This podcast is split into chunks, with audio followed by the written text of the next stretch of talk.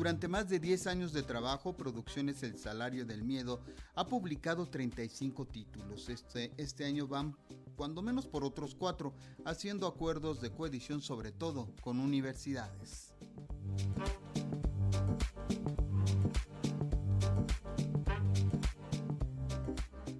La de la editorial Producciones El Salario del Miedo es una propuesta sui generis en el panorama mexicano primero que nada por ser la única editorial especializada en crónica, luego por ser los impulsores de un premio con el apoyo de la Universidad Autónoma de Nuevo León, que pretende ser una alternativa de lectura de la realidad mexicana, precisamente a través del género de la crónica.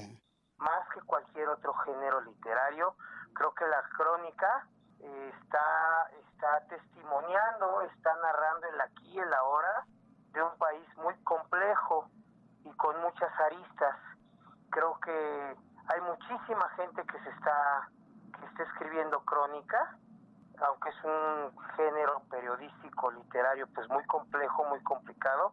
pero precisamente porque el país creo que también lo está pidiendo. El país está pidiendo que se narre eh, digámoslo así los pormenores y desde las entrañas de una sociedad pues que está muy dolida que está cambiando continuamente y que es muy contrastante. Es J.M. Servín, escritor y fundador del sello editorial, quien explica la propuesta previo a la presentación del libro conmemorativo de la séptima edición del Premio Nacional de Periodismo Gonzo, donde se da cabida a voces diferentes, nuevas y con muy buenas propuestas periodísticas, lo que en el fondo obedece a que los medios convencionales le cerraron los espacios a la crónica, por lo que el género terminó por mudarse a los libros. El país lo necesita, lo necesitan las artes, lo necesitamos todos, eh, no quedarnos con las apariencias, no quedarnos con los discursos oficiales, no quedarnos con lo que de una forma u otra eh, las editoriales y los intereses mercantiles de estas mismas están construyendo, construyendo o han venido construyendo como ciertos paradigmas de lo que hay que leer y de lo que no, o de cómo hay que leer nuestra realidad, o nuestras ficciones. Creo que un, eh, estas algunas pequeñas editoriales realmente están pues eh, increpando todas estas verdades o, supuestos que creo que no se sostienen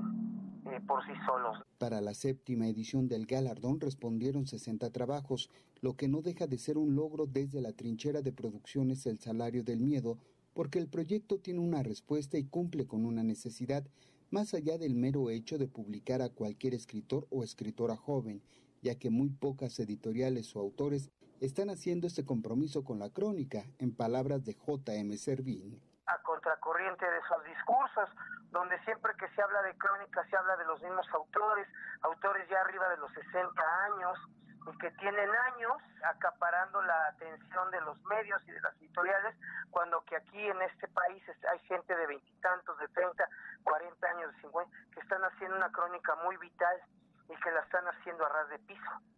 Porque hoy también hay que decirlo, hay una crónica canónica que parece hecha con un dron, donde nadie se, nadie se ensucia las manos. El ganador de la séptima edición del Premio Nacional de Periodismo Gonzo fue Alfredo Núñez Lanz, además de que se otorgaron ocho menciones honoríficas. Todas las crónicas conforman el libro conmemorativo del galardón. Para Radio Educación, Jesús Alejo Santiago.